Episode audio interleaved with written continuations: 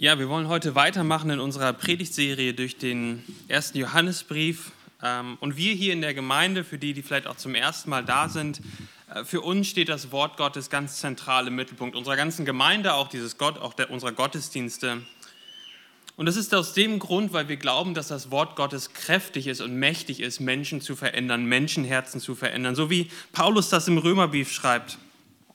Äh, dort sagt er, dass, die, dass das Wort Gottes Kraft hat zur Errettung für jeden, der glaubt. Und deswegen wollen wir auch heute Morgen ähm, uns mit einem Text aus der Bibel beschäftigen, nämlich aus dem ersten Johannesbrief. Und wenn du zum ersten Mal da bist, herzlich willkommen und vielleicht bist du auch da und sagst, ich weiß gar nicht ganz genau, was eine Bibel ist. Ich, äh, ich habe noch nie irgendwie eine gehabt oder vielleicht steht die auch irgendwo zu Hause im Schrank. Hinten liegen noch Bibeln aus. Wer, wer eine Bibel braucht, kann sich gerne eine nehmen. Und wer keine Bibel zu Hause besitzt, darf sich die auch gerne mitnehmen als Geschenk von uns als Gemeinde. Ja, wir sind im ersten Johannesbrief, Kapitel 2, Vers 28 und wir werden uns äh, die letzten beiden Verse von diesem Kapitel anschauen und die ersten drei Verse von dem nächsten Kapitel, also Kapitel 2, 28 bis 3, 3. Und den Text wollen wir gemeinsam lesen. Und nun, Kinder, bleibt in ihm, damit wir Freimütigkeit haben wenn er erscheint und uns nicht schämen müssen vor ihm bei seiner Wiederkunft. Wenn ihr wisst, dass er gerecht ist, so erkennt auch, dass jeder, der die Gerechtigkeit tut, aus ihm geboren ist. Seht, welch eine Liebe hat uns der Vater erwiesen, dass wir Kinder Gottes heißen sollen. Darum erkennt uns die Welt nicht, weil sie ihn nicht erkannt hat. Geliebte, wir sind jetzt Kinder Gottes. Und noch ist nicht offenbar geworden, was wir sein werden. Wir wissen aber, dass wir ihm gleichgestaltet sein werden, wenn er offenbar werden wird. Denn wir werden ihn sehen, wie er ist. Und jeder, der diese Hoffnung auf ihn hat, reinigt sich gleich wie auch er rein ist. Ich glaube, der Hauptgedanke hier in diesen, in diesen Versen ist folgender. Jesus wird kommen. Alle, die Jesus Christus vertrauen und bei ihm bleiben, brauchen diesen Tag nicht zu fürchten.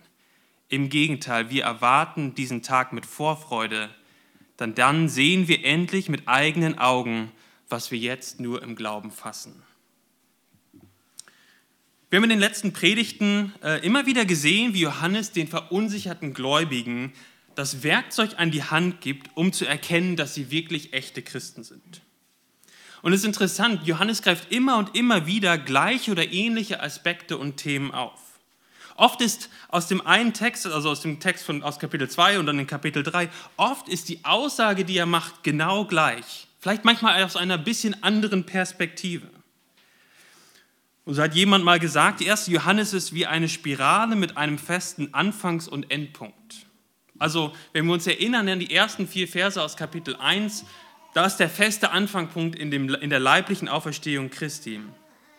Und der Endpunkt des Briefes, das ist ja letztendlich das Ziel des Briefes, den Johannes selbst auch in Kapitel 5 sagt, ist, dass sie auch weiterhin an den Namen des Sohnes Gottes glauben und sich nicht abbringen lassen vom Glauben. Aber es gibt jetzt keine gerade Linie im ersten Johannesbrief von dem Startpunkt zum Endpunkt. Ja, andere Briefe, zum Beispiel der Römerbrief, der ist da ein bisschen anders. Da argumentiert Paulus logisch Schritt für Schritt ein, ein Argument nach dem anderen. 1. Johannes ist wie eine Spirale, die sich langsam vom Ausgangspunkt hin zum Zielpunkt bewegt. Ähnliche Aussagen, ähnliche Anwendungen aus verschiedenen Blickwinkeln. Und es ist unglaublich hilfreich, das zu sehen, weil das Ziel von Johannes ist ja, diesen verunsicherten Gläubigen zu helfen, zu verstehen, dass sie wirklich Christen sind. Und so dreht er sozusagen oder guckt von allen möglichen Perspektiven ähm, aus verschiedenen Blickwinkeln guckt er auf das gleiche Thema und hilft diesen Gläubigen zu verstehen oder, oder er gibt ihnen äh, Werkzeuge in die Hand, wo sie selbst dann sehen können und prüfen können, ob sie wirklich Christen sind. Und dieser Brief regt zum intensiven Reflektieren ein. Ja, es hilft den Gläubigen sozusagen nicht nur die, die richtigen Dinge zu sagen und zu verstehen, sondern es hilft, die Botschaft ganz tief ins Herz reinfallen zu lassen. Und das ist ganz interessant, auch gerade wenn wir in die Psalmen gucken, werden wir in der Bibel immer wieder dazu aufgefordert, auch über Gottes Wort nachzusinnen. Also in dem Sinne nicht, dass wir nur einfach die logischen Argumente nachvollziehen. Ja, dann wären wir damit ziemlich schnell am Ende, wenn man einfach nur die logischen, logischen Argumente der Bibel nachverfolgt. Aber was Gott möchte, auch mit seinem Wort, ist, dass wir uns ganz intensiv damit beschäftigen und sehen, wie es in jeden Bereich unseres Lebens hineinspricht. Psalm 1 ist so ein super Beispiel dafür. Wer ist wie ein Baum gepflanzt an Wasserbächen und seine Frucht bringt zu seiner Zeit und dessen Blätter nicht verwecken? Wer ist diese Person im Psalm 1? Es ist der, der seine Lust hat am Gesetz und über sein Gesetz nachsinnt Tag und Nacht. Und das heißt nicht nur über das Wort Gottes nachdenken und die logischen Verbindungen herstellen, sondern den ganzen Tag, die ganze Nacht immer wieder mit dem das Wort Gottes zu reflektieren und anzuwenden in jedem Bereich des Lebens. Und so lädt Johannes die Gläubigen damals und auch damit uns heute Morgen ein, tief über die Worte und über die, die, die, ja, die Worte, die er uns gibt, nachzusinnen. Und auch die Anwendung von heute und die Aussagen sind nicht neu. Sie sind in der einen oder anderen Form, sind sie uns schon begegnet im ersten Johannesbrief. Und so wollen wir, wollen wir uns mit diesem Text beschäftigen und nochmal aus einer anderen Perspektive prüfen, auch für uns heute Morgen, wenn du ein Christ bist, und ich hoffe, dass das auch passiert in dieser Predigt, dass du, dass du das hörst und sagst, ja, diese Merkmale sehe ich wirklich in meinem Leben und dass deine Gewissheit deines Glaubens wächst und gestärkt wird. Und vielleicht sitzt du hier und du sagst, ich sehe das nicht in mir. Wenn ich ehrlich bin, ist mir meine Sünde egal, auch die Gebote Gottes sind mir, sind mir nicht wichtig. Und vielleicht realisierst du das jetzt langsam. Und dann ist dieser Text und dieser, auch der ganze Brief eine Warnung und eine Einladung. Es ist eine Warnung, weil Jesus wiederkommen wird. Nicht als Baby, nicht in Demut, sondern in Herrlichkeit als heiliger Richter, vor dem sich jeder Mensch verantworten muss. Und gleichzeitig ist es eine Einladung. Noch ist Zeit da. Noch können Sünder Vergebung ihrer Sünden empfangen. Und so möchte ich dich herausfordern, Jesus zu vertrauen. Bekenne deine Sünden, glaube ihm, folge ihm nach und stelle dein ganzes Leben unter seiner Herrschaft. Und Christ zu werden ist nicht schwer. Ja, also man muss nicht erst einen geistlichen Hindernisparcours durchlaufen, um Christ zu werden. Um Christ zu werden, müssen wir Jesus vertrauen und sagen, du bist mein Herr und mein Heiland. Aber Christ zu werden bedeutet eben auch genau das. Sein eigenes Leben ganz in die Hand von Jesus zu geben und zu sagen, du bist mein Retter und mein Herr. Und wenn du vielleicht Fragen hast dazu, zu dem, wie wird man Christ, ähm, oder andere Fragen zum Glauben hast, komm gerne auf jemanden zu, den du hier vorne auf der Bühne gesehen hast, oder komm auch gerne auf mich zu. Ähm, wir würden gerne einfach weiter ins Gespräch kommen mit dir. Nun, heute geht es wieder um das Ende, um das Ende der Welt. Wir hatten das ja schon einmal in dem ersten Johannesbrief, wo, wo Johannes gesagt hat, alles wird vergehen. Alles wird vergehen. Und hier kommt das Ende wieder, aber aus einer bisschen anderen Perspektive. Heute geht es darum, dass Johannes sagt, am Ende wird Jesus wiederkommen.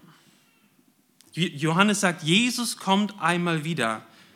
Und dann erklärt er, was das für uns heute bedeutet. Und der erste Punkt heute Morgen ist, Jesus kommt wieder, bis dahin bleibt in ihm. Wir lesen das direkt in Vers 28, wo er sagt, Kinder, bleibt in ihm, damit wir Freimütigkeit haben, wenn er, Jesus, erscheint und uns nicht schämen müssen vor ihm bei seiner Wiederkunft. Nun, was, was meint Johannes jetzt hier? Um das ein bisschen zu, besser zu verstehen, müssen wir ein paar Begriffe in diesem Vers äh, einmal näher angucken. Zum einen haben wir da, wenn er erscheint und seiner Wiederkunft. Was, was hat es damit auf sich? Nun, Jesus hat schon in seiner, als er auf der Erde war, angekündigt, dass er einmal wiederkommen wird. Ähm, dass er einmal wiederkommen wird. Und als er dann in den Himmel gefahren ist, standen die Jünger da und haben nach oben geguckt, wie Jesus in den Himmel gefahren ist. Und dann sprechen zwei Engel zu ihnen und sie sagen, was steht ihr hier und seht zum Himmel? dieser Jesus, der von euch weg in den Himmel aufgenommen worden ist, wird in derselben Weise wiederkommen, wie, ihn, wie ihr ihn habt in den Himmel auffahren sehen. Also Jesus selbst, das Zeugnis der Bibel sagt, Jesus wird wiederkommen. Er wird wieder erscheinen. Und dieses zweite Wort Wiederkunft, was auch in dem Vers vorkommt, zeigt an, dass er nicht wieder in Demut als Baby kommen wird. Dieses Wort wurde auch benutzt, um Könige zu beschreiben der damaligen Zeit, also weltliche Könige, die in ein Gebiet gekommen sind, das unter ihrer Kontrolle war. Und so sagt 1. Johannes jetzt hier, sagt uns Johannes jetzt, Jesus wird wiederkommen. Es wird eine Wiederkunft Jesus, von Jesus, Jesus geben. Jesus kommt in seiner Herrlichkeit als König zurück auf die Erde. Und dann, so sagt uns der Vers, wird es Menschen geben, die haben Freimütigkeit und Menschen, die werden sich schämen müssen.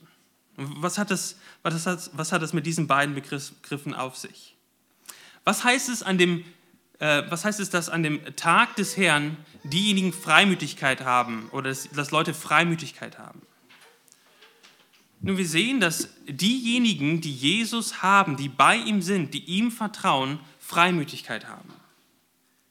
Sie sehen den König, der wiederkommt. Sie sehen den wiederkommenden König Jesus. Und anstatt zurückzuschrecken und Angst zu haben über seine Heiligkeit und Macht, laufen sie zu ihm hin und beten ihn an. Sie treten mutig vor den König der Könige. Sie haben keine Angst, sie haben Gewissheit. Jesus ist nicht ihr Gegner, sondern sie gehören zu ihm.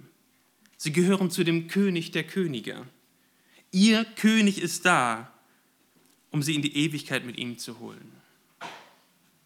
Woher kommt diese Freimütigkeit? Diese Freimütigkeit, zu Jesus zu gehen, wenn er wiederkommt. Diese ja, die, dieses, dieses zu Jesus treten ohne Angst. Woher kommt das? Es kommt nur durch die Beziehung mit Jesus. Das ist das Einzige, was einem Menschen am Tag der Wiederkunft den Weg zu Jesus eröffnet.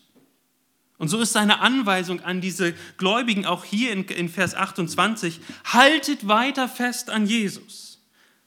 So wie ihr einmal angefangen habt, Jesus zu vertrauen, an ihn festzuhalten, so haltet weiter an ihm fest, es ist eure einzige Hoffnung. Und Johannes hofft, dass wenn die Gläubigen aus der Gemeinde, an die er schreibt, er hofft, dass wenn sie das hören, sie sagen, stimmt Johannes. Wir brauchen keine Extralehre, keine Sonderlehre. Wir müssen nicht auf diese anderen falschen Lehrer hören. Jesus ist wirklich alles, was wir brauchen, um bei seiner Wiederkunft freien Zugang zu Gott haben zu können. Und jeder, der Jesus vertraut, wird am Tag an seiner, an seiner Wiederkunft ohne Scham und Angst zu Jesus gehen und ihn anbeten. Anbeten als derjenige, der er ist, ihr Schöpfer, ihr Herr, ihr Retter und ihr Freund. Ein großer Tag der Freude. Und, und wenn du Christ bist hier heute Morgen, dann wirst du genauso, wie wir das gerade besprochen haben, vor Jesus stehen und du wirst keine Angst haben müssen. Es ist alles bezahlt, was dich von Jesus und von Gott trennen würde. Und ich weiß nicht, wie es uns jetzt heute Morgen geht. Wenn Gott dich jetzt anschaut, wie denkst du dann über Gott?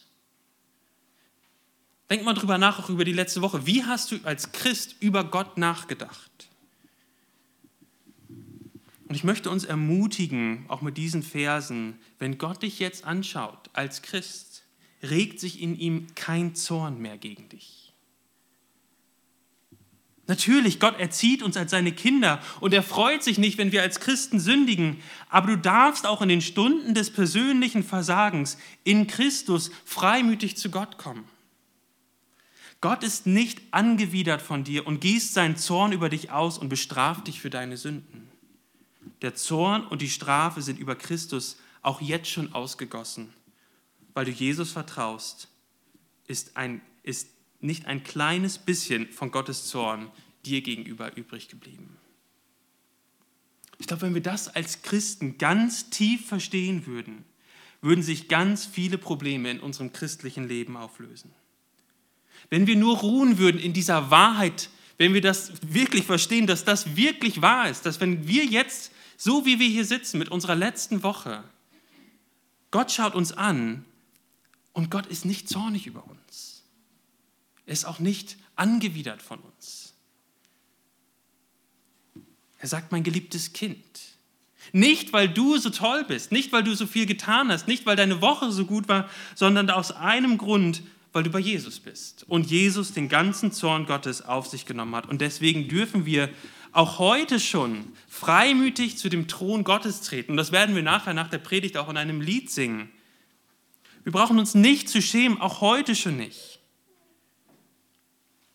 Und dann am Tag Christi, wenn er wiederkommt, werden wir das in aller Fülle und Schönheit und Größe sehen. Und so möchte ich dich ermutigen, freimütig zu Jesus zu treten, zu Christus zu treten, im Glauben an, im Glauben an ihn. Vor dem Thron Gottes zu treten und mit ihm zu leben. Du brauchst keine Angst haben, weil Jesus auf deiner Seite ist. Johannes sagt, es gibt Freimütigkeit für diejenigen, die bei Jesus bleiben, die bei Jesus sind. Nun wird es auch Christen geben, die sich schämen müssen. Also heißt dieser Text sozusagen, ähm, dass es Christen gibt, die sind freimütig und Christen jetzt hier in diesem, in, bei der Wiederkunft Jesus, die sich schämen müssen. Nun, die Bibel spricht davon, dass auch unsere Werke als Christen bewertet werden. Ja, wir können als Christen für den Himmel leben oder wie Jesus sagt, uns Schätze im Himmel sammeln oder eben nicht. Aber ich glaube, das ist nicht das, worum es hier in diesem Text geht. Johannes benutzt das Wort schämen hier im Gegensatz zum freimütigen Zugang. Ja, also alle, die Christus haben, haben freimütigen Zugang in Christus. Und diejenigen, die ihn nicht haben, werden beschämt werden. Und in Psalm 6 zum Beispiel, dort, dort wird das deutlich, wo, äh, da schreibt der Psalmist, alle meine Feinde müssen zu Schande werden, beschämt werden und sehr erschrecken. Sie sollen, plötzlich sollen sich plötzlich zurückziehen mit Schande. Diejenigen, die Jesus Christus nicht haben und ihm nicht glauben, werden vor Gott, vor Jesus, dem Richter, beschämt dastehen und die gerechte Strafe für ihre Sünde erhalten, die ewige Trennung von Gott in der Hölle. Johannes sagt, Jesus kommt wieder. Bis dahin, liebe Gläubigen, bleibt bei Jesus in der Beziehung mit ihm. Warum? Warum? Er sagt, wenn ihr das tut, dann werdet ihr bei der Wiederkunft Jesu in seine Arme rennen. Und wenn die Welt euch richten wird, oder wenn Jesus die Welt richten wird, dann braucht ihr keinen Angst, keine Angst oder Zweifel haben, wenn er euch mit seinen heiligen Augen anschaut. Er selbst hat für euch bezahlt. Das ist ja auch interessant, wie in deinem Leben, in deinem Alltag als Christ, wenn du dann fällst, wenn du mal sündigst, was hörst du dann, also nicht, nicht, nicht, ähm, oder wie stellst du dir vor, wie Gott reagiert? Wir, wir, wir kennen alle die richtige Antwort, aber so mal ganz ähm, real in deinem Leben, wie, wie reagierst du, wie denkst du über Gott, wenn du fällst, wenn du sündigst? Denkst du, naja, Gott denkt jetzt über mich, ich muss mich nächste Woche mal wieder richtig zusammenreißen oder wird, er wird sich von mir abwenden? Und ich glaube, dass ganz viele von uns immer wieder in so ein Denken reinfallen. Ich habe gesündigt, jetzt ist Gott sauer auf mich und jetzt muss ich ihm irgendwie wieder beweisen, dass ich würdig bin, dass er mich angenommen hat, dass ich würdig bin, Kind Gottes zu sein. Aber das ist ja genau nicht das, was Johannes sagt. Johannes sagt nicht, reißt euch zusammen oder es wird was, oder es wird was geben. Es wird was geben. Er sagt, bleibt bei ihm, bleibt bei Christus. Und da dürft ihr diesen wunderbaren Prozess durchgehen, den wir auch in den letzten Wochen immer wieder angesprochen haben. Wir dürfen die Gebote Gottes halten, für Gott leben. Und wenn wir die Gebote nicht halten, dann dürfen wir es bekennen und Vergebung empfangen und weitermachen. Und das ist ein Zeichen eines echten Christen, das uns jetzt immer wieder begegnet ist. Zeichen eines echten Christen ist, dass er bei Jesus bleibt. Dass er die Gebote Gottes tut, die Gebote Jesu tut und es ihm nicht egal ist, was Gott sagt. Und dann zu Gott geht und zu Jesus geht, wenn er sündigt. Und dann gibt Johannes genau in Vers 29, nennt er genau diesen Grund, warum, äh, warum sie mit, oder nennt einen weiteren Grund dafür, warum sie der Wiederkunft Christi mit Zuversicht entgegensehen können. Er sagt in Vers 29, liebe liebe Gläubigen dort in Kleinasien, ihr seid Kinder Gottes. Ihr braucht euch keine Angst, ihr braucht keine Angst haben. Wo, wo, woher, woher weiß Johannes das, oder woher, woher wird das deutlich, dass Menschen und diese Gläubigen Kinder Gottes sind? Was sagt dieser Vers? Der Vers sagt, dass diejenigen, die Gerechtigkeit tun, aus ihm geboren sind. Siehst du das in deinem Leben? Tust du die Gerechtigkeit? Sieht dein Leben mehr und mehr so aus wie das Leben von Jesus?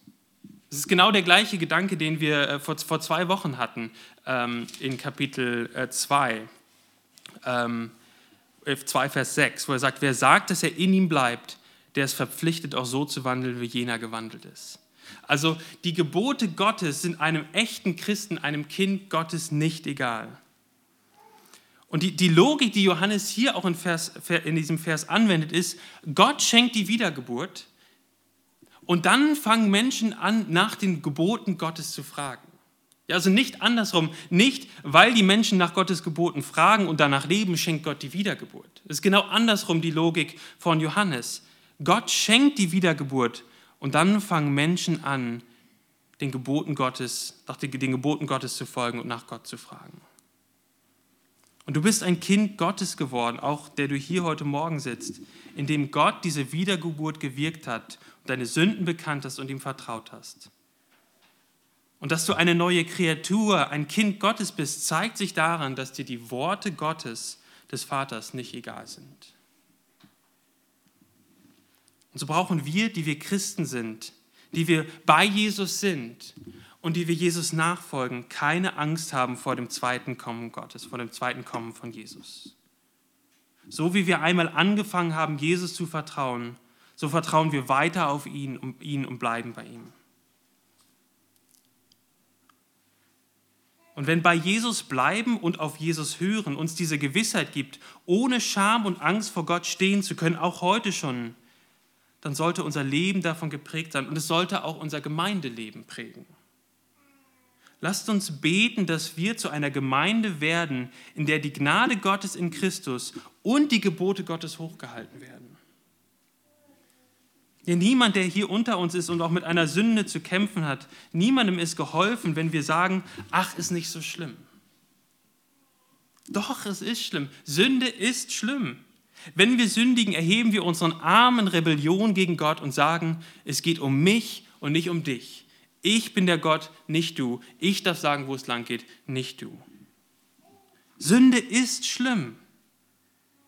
Und Gott will uns verändern, ja.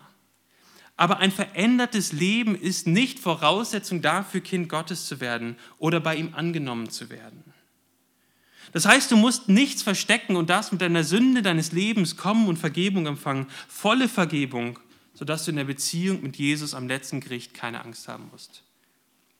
Und dann darfst du in dieser neuen Beziehung als Kind Gottes in der Gerechtigkeit wachsen.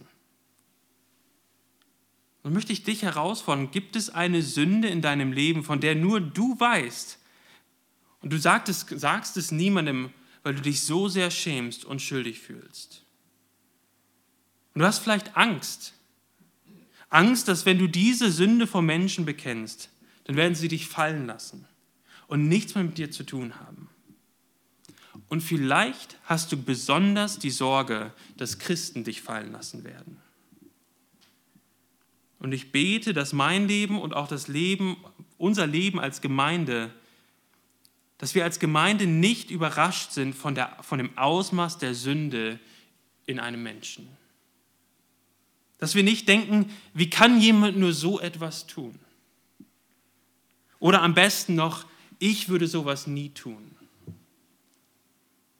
Vielmehr wollen wir Menschen in tiefer Verzweiflung über ihre Sünde mit der Gnade und Hoffnung des Evangeliums überraschen.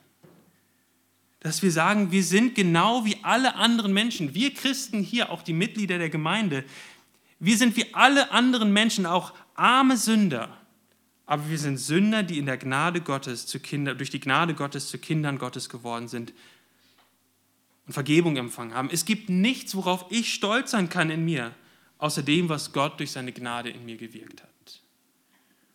Und ich bete, dass das in meinem Leben und auch in unserem Leben als Gemeinde, dass das unsere DNA ist. Dass Menschen wissen dürfen, dass sie mit ihrem, auch mit ihrem Leben und dem, worüber sie sich schämen und schuldig fühlen, dass sie das offenlegen können und wissen dürfen, da ist jemand, der zuhört und der dann auch auf die, auf die Lösung hinweist und sagt, ich bin nicht besser als du, aber Jesus ist auch für deine Sünden gestorben wenn du ihm vertraust, darfst du auch Vergebung empfangen. Johannes sagt also hier im ersten Punkt, ähm, Jesus kommt wieder und bis er wiederkommt, bleibt in ihm. Und das Zweite, was er hier sagt, ist, Jesus kommt wieder, bis dahin seht die Liebe des Vaters. Inmitten der Wirren des Lebens und der Verzweiflung dieser Gläubigen, an die Johannes schreibt, ob sie denn jetzt wirklich echt sind, sagt Johannes, guckt euch die unglaubliche Liebe des Vaters an. Ihr seid Kinder Gottes. Das hatten wir jetzt ja, hatte er sozusagen schon, schon jetzt aus dargelegt. Aber liebe, liebe Gläubigen dort in Kleinasien, wisst ihr, warum ihr Kinder Gottes seid? Ihr seid Kinder Gottes durch die Liebe des Vaters.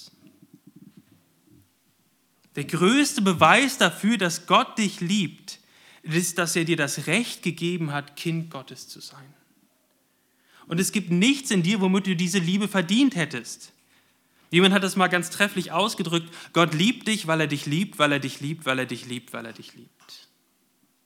Es gibt keinen anderen Grund für die Liebe Gottes, außer dass Gott uns liebt. Nichts in uns macht uns liebenswürdig. Das Einzige, was wir verdienen in unserer Sünde, ist die Trennung von Gott. Nicht, dass er uns liebt. Aber Gott liebt uns. Und woran wird das, wird das im Leben eines Christen sichtbar? an der Tatsache, dass wir Kinder Gottes sind. Es ist ein Geschenk der Liebe Gottes. Nun, wie hilft das jetzt den angefochtenen Christen in Kleinasien? Ähm, und Johannes sagt jetzt hier, guck mal, die Welt kann die wahre Identität der Kinder Gottes, die von Gott geliebt werden, nicht erkennen, weil sie Kinder Gottes sind und die Welt Gott nicht erkannt hat. Also wenn die Welt Gott nicht erkennt, wenn Gott fremd ist für die Welt, wie sollen sie dann denjenigen Beachtung schenken, die zu Gott gehören? Johannes sagt ihnen, ihr fühlt euch, als ob ihr nicht von dieser Welt seid. Alle anderen Menschen um euch herum scheinen anders zu leben. Und sie denken, ihr werdet verrückt, dass ihr an diesen Jesus als den Messias, euren Erretter, festhaltet. Und Johannes sagt, liebe Christen, ihr liebe verunsicherten Christen, die ihr denkt, ihr werdet klein und unbedeutend, schaut auf die Liebe des Vaters. Er liebt euch. Er hat Jesus gesandt, um für euch zu sterben. Und ihr, die Jesus vertraut, seid seine Kinder.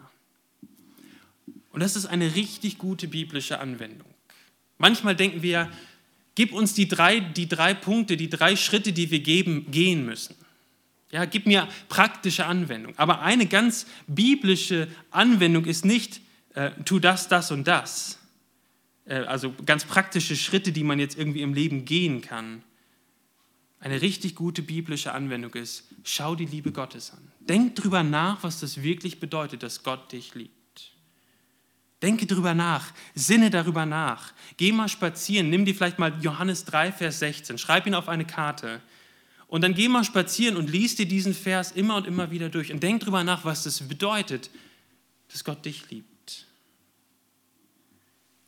Gott liebt dich. Es gibt Prediger, die sagen, ähm, wenn Gott dich wirklich liebt, dann siehst du das daran, dass du dein bestes Leben jetzt schon hast. Erfolg, Geld, Ruhm, Haus, ein tolles Auto. Die Liebe wird dann sichtbar, sagen sie, wenn die Umstände deines Lebens es sichtbar machen. Und wenn es mal nicht so läuft, dann ist es nur eine Frage der Zeit, bis du wieder erfolgreich wirst. Gott wird es tun. Gott liebt dich. Johannes sagt, Woran erkennen wir die überfließende Liebe Gottes?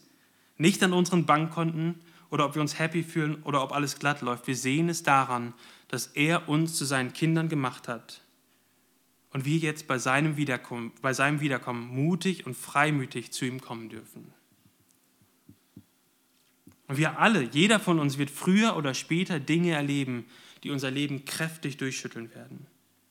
Und du musst dir die Frage vorher stellen, und das muss für dich klar sein, woher weiß ich, dass Gott mich liebt? Woher weißt du jetzt hier gerade, dass Gott dich wirklich liebt? Ist die Liebe für dich an etwas Irdisches geknüpft? Gott liebt mich, weil es meinen Kindern gut geht. Gott liebt mich, weil er mir finanzielle Sicherheit gibt. Gott liebt mich, weil, er, weil ich verheiratet bin. Und so weiter. Und dann kommen die Katastrophen, die wir als Menschen in einer gefallenen Welt erleben werden. Die Frage ist dann, liebt mich Gott dann noch? Und diese Frage war auch ganz ähm, ja, unerwartet auch in den, in, vor, vor drei Wochen, als das Ganze mit Fendi passiert ist. Da saß ich dort in der, in der Notaufnahme unsere Tochter äh, im Schockraum, ähm, beatmet. Und wir wussten zu der Zeit nicht, was wird mit ihr passieren. Wird sie wieder aufwachen? Wird sie vielleicht eine Behinderung haben in, einer, in einem bestimmten Grade? Und da kam diese, ja, da wurde das ganz persönlich auch für mich, wo ich mich auch erinnern musste, Gott liebt mich immer noch, auch in dieser schwierigen Situation. Er liebt mich und das kann ich nicht daran erkennen, dass alle meine Umstände glatt laufen. Ich weiß, dass er mich liebt, weil er für mich gestorben ist und weil ich sein Kind Gottes bin und sein Kind bin. Ich hoffe, das weißt du auch und dass wir das auch einstudieren. Schau dir, und das ist ja auch die Anweisung hier an die Gläubigen, schau dir die Liebe des Vaters an und du wirst tiefe Wurzeln schlagen und ein Fundament haben, das auch in den Stürmen des Lebens standhalten wird. Bleib in ihm, sagt Johannes. Freut euch an der Liebe Gottes. Und eines Tages wird sich das Blatt wenden. Der König kommt und wird richten. Und ihr, die unbeachteten kleinen Christen, werden mit dem König der Könige für alle sichtbar regieren. Das ist genau das, was er dann in dem nächsten Punkt sagt, in Vers 2. Jesus kommt wieder. Bis dahin wisst, dass eure wahre Identität einmal offenbar sein wird und ihr Jesus sehen werdet, wie er ist. Und in diesen Versen, in dem Vers 2, hier, wo er sagt, Geliebte, wir sind jetzt Kinder Gottes und noch ist nicht offenbar geworden, was wir sein werden. Wir wissen aber, dass wir ihm gleichgestaltet sein werden, wenn er offenbar werden wird, denn wir werden ihn sehen, wie er ist. In diesen Versen kommt ein ganz wichtiger Aspekt des christlichen Lebens zum Ausdruck. Ja, wir sind jetzt schon voll Kinder Gottes, so wie du hier als Christ gerade sitzt. Du bist nicht ein halbes Kind Gottes und erst wenn Jesus wiederkommt, wirst du voll Kind Gottes. Wir werden also nicht erst zu vollen Kindern Gottes, wenn er wiederkommt. Wir sind jetzt schon wirklich Kinder Gottes. Und doch fehlt uns etwas. Noch ist nicht sichtbar und offenbar, was wir einmal sicher sein werden. Es wird also irgendwie eine Veränderung stattfinden, sodass wir Christus gleichgestaltet sein werden. Und wie wird das passieren? Was sagt uns der Text am Ende von Vers 2? Es wird passieren, wenn wir ihn sehen, wie er ist. Das ist ganz interessant, dieser Gedanke, dass wir verändert werden, wenn wir Jesus anschauen, ist auch etwas, was Paulus im zweiten Korintherbrief aufgreift. Da sagt er, weil wir, wir alle aber, indem wir mit unverhülltem Angesicht die Herrlichkeit des Herrn anschauen, wie in einem Spiegel, werden verwandelt in dasselbe Bild von Herrlichkeit zu Herrlichkeit, nämlich vom Geist des Herrn. Also Paulus sagt, hier auf Erden fangen wir schon an, Stück für Stück in unserer Heiligung zu wachsen, in unserer Heiligkeit zu wachsen, indem wir auf Jesus schauen und ihn anschauen. Und, erst, und Johannes sagt dann, am Tag seiner Wiederkunft, wenn wir ihn wirklich sehen, wie er ist, in seiner ganzen Herrlichkeit und Schönheit, wird die unsere Heiligung, die jetzt so ganz Stück für Stück äh, angefangen ist, auf einen Schlag vollkommen sein. Wir werden nicht mehr klein und unbedeutend und wenig beachtet sein. Wir werden nicht mehr mit unserer Sünde kämpfen müssen. Dann wird es für alle offenbar sein, wer zu dem König der Könige gehört und wer nicht. Wir werden in in, es wird für alle sichtbar sein, dass wir gerecht und heilig und die Kinder Gottes sind. Und was meint er damit, dass er sagt, wir werden ihm gleichgestaltet sein? Meint er, dass wir alle dann zu kleinen Göttern werden? Nein, also Gott wird immer Gott bleiben. Wir werden nicht irgendwie zur zweiten Person der Dreieinigkeit mit Jesus zusammen. Wir werden immer Geschöpfe Gottes bleiben, Geschöpfe des allmächtigen Gottes. Aber die Bibel sagt uns schon, dass wir Jesus zum Beispiel darin ähneln werden, äh, in der Art und Weise, wie unsere Auferstehungskörper sein werden. Paulus schreibt darüber, ähm, er sagt, unser Bürgerrecht aber ist im Himmel, von woher wir auch den Herrn Jesus Christus erwarten als den Retter, der unseren Leib, also unseren Körper, der Niedrigkeit umgestalten wird, sodass er gleichförmig wird seinem Leib der Herrlichkeit, vermöge der Kraft, durch die er sich selbst auch alles unterworfen hat oder unterwerfen kann. Also wir Christen haben oft eine falsche Vorstellung, dass wir nämlich, wenn der, wir denken über den Himmel, dass wir irgendwie Geister sind und umherschweben und ganz am besten noch irgendwie auf einer Wolke sitzen und Harfe spielen irgendwie als Geister. Ja, also wenn wir an den Himmel denken, denken wir an etwas, was was, was nicht, nicht Materie ist, etwas irgendwie, ja, geistlich.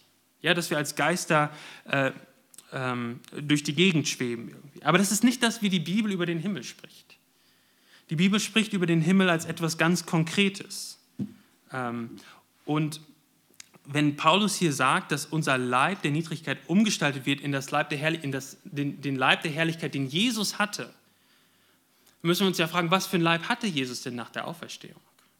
War er einfach nur Geist, der durch die Gegend geschwebt ist? Wenn wir uns Apostelgeschichte anschauen, dann sehen wir, dass Jesus zum Beispiel gegessen hat. Wir haben auch gesehen, dass er zum Beispiel durch Wände geht. Ja, das können wir mit unserem Körper noch nicht machen. Aber es ist, er ist nicht einfach nur ein Geist. Er hat etwas, ist etwas Körper, er hat einen, er hat einen Körper. Ähm, und das ist genau das, was, was, ähm, was, was, ähm, was auch uns sozusagen in der, in der, bei der Wiederkunft Jesu, was auch passieren wird. Wir werden einen neuen Körper bekommen und bei Jesus sein. Aber es ist ja nicht interessant, Johannes geht dann nicht, nicht noch einen Schritt weiter und gibt uns mehr Informationen, wie es sein wird. Ja, also er sagt, wir werden mit Christus zusammen sein und wir werden wie Christus sein. Und jemand schrieb, er sagte, es ist wichtig, dass wir dieses apostolische Eingeständnis der Unwissenheit beachten. Also wenn der Apostel Johannes uns nicht mehr Informationen gibt, als er uns gibt, dann sollten wir da auch aufhören zu spekulieren, wie es dann genau sein wird. Wo die Bibel schweigt, sollten wir auch schweigen. Es sollte uns genug sein, dass wir wissen werden oder dass wir mit Sicherheit wissen, dass wir mit Christus zusammen sind und dass wir sein werden wie Christus. Und in dem Sinne wird unsere Errettung auch erst vollkommen sein, wenn wir im Himmel sind. Ja, sie ist jetzt schon sicher und vollkommen, weil Jesus alles für uns getan hat und er wird uns auch sicher nach Hause führen. Aber das Werk Christi in uns durch den Heiligen Geist wird erst dann vollkommen sein, wenn wir mit unseren neuen Auferstehungskörpern in seiner Gegenwart sind und ihn sehen, wie er ist. Und bis dahin leben wir hier auf der Erde und erwarten Jesus. Wir sind noch nicht da, wo wir einmal in aller Ewigkeit sein werden. Und ich glaube, das ist ganz wichtig für uns, das auch klar zu haben, dass diese Spannung, in der wir immer wieder leben, in diesem schon, schon da, ja, Jesus ist schon da, wir sind Kinder Gottes und auf der anderen Seite dieses noch nicht. Wir warten noch auf den Himmel. Und diese Spannung müssen wir aushalten. Und wir dürfen den Himmel nicht vorverlegen auf die Erde. Bis zur Wiederkunft Jesu Christi wird es diese Spannung geben.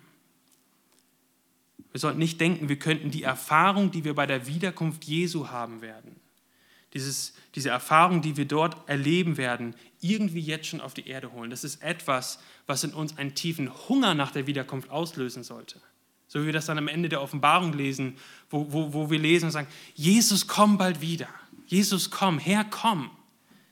Sollte diesen Hunger auslösen, ähm, mit, mit Jesus vereint zu sein, ihn zu sehen, wie er ist aber wir müssen diese Spannung aushalten, dass wir es jetzt in, dem, in der Art und Weise hier auf der Erde noch nicht haben.